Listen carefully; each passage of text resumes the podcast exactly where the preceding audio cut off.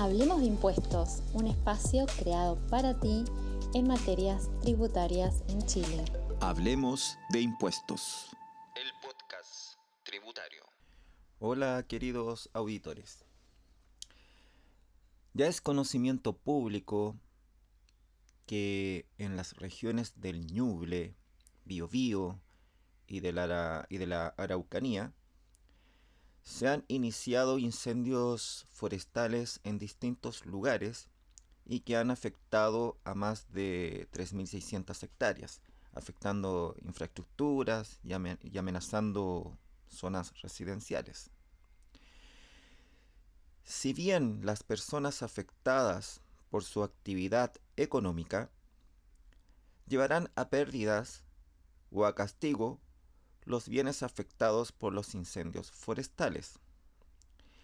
La idea de este episodio es darte a conocer las normas tributarias que existen cuando decides apalear el incendio a tu negocio afectado o para aquellas personas que decidan realizar donaciones para ayudar a las personas afectadas.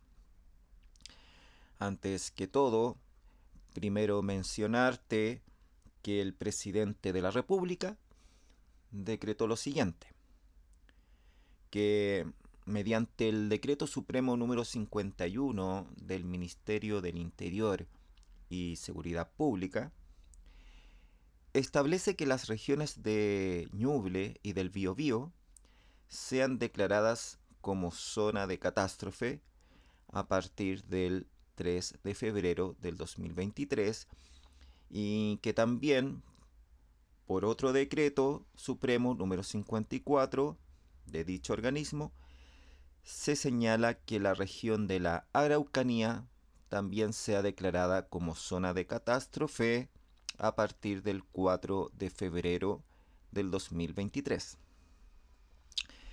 Este plazo de zona de catástrofe tendrá una duración de 12 meses a partir de las fechas señaladas anteriormente y que por decreto supremo fundado el presidente de la República podrá extender este plazo hasta por igual periodo.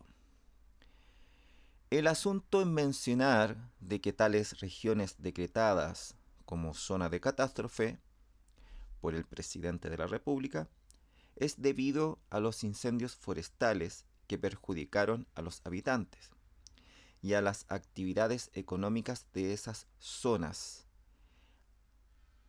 en la cual habilitan beneficios tributarios. Es decir, que permiten a las empresas afectadas e, en términos tributarios poder incurrir de forma voluntaria u obligatoria en gastos para evitar, contener o disminuir la propagación de los incendios para poder mantener el desarrollo de las actividades económicas, la cual serán aceptados por el artículo 31 de la ley de la renta. A su vez, también mencionar las donaciones que tienen beneficios tributarios y que sirven para ayudar a las personas afectadas por los incendios, que son, primero, donaciones en dinero o especies de, eh, amparados por el artículo séptimo de la ley 16.282, en que satisfagan las necesidades básicas de alimentación, abrigo, habitación, salud, aseo, remoción de escombros, educación. Estas estarán exentas de todo pago o gravamen que les afecten, es decir, libre del impuesto a las donaciones, libre del trámite de insinuación, y el monto de la erogación será gasto a nivel de impuesto a la renta.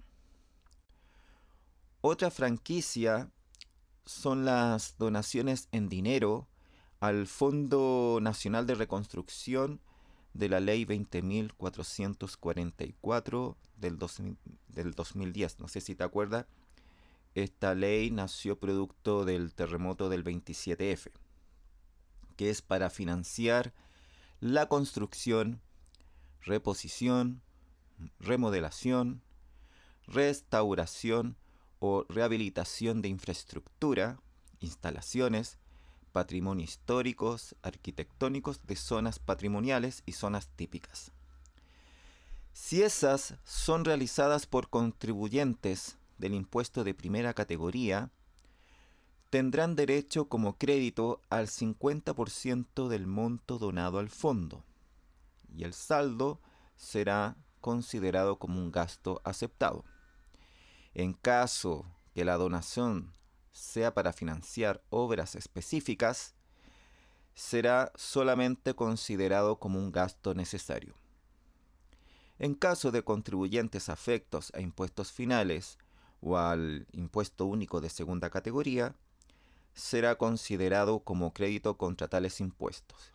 Y por último, las donaciones al fisco en dinero o especies por el artículo 37 del decreto ley 1939 del año 1977 estarán exentas de toda clase de impuestos y será considerado como gasto necesario para producir la renta y no requiere del trámite de la insinuación. Lo anteriormente dicho, si quieres profundizar cada uno de esta materia, la encontrarás, ya que fue publicada hace poco, en la página del Servicio Impuestos Internos, la circular número 6 del 9 de febrero del 2023. Eh, muy bien, queridos auditores, espero que haya sido útil este episodio de Hablemos de Impuestos. Y recuerda recomendar este podcast a tus conocidos que le interesan saber de materias tributarias. Nos vemos. Hablemos de Impuestos, un espacio creado para ti en materias tributarias en Chile. Hablemos de impuestos.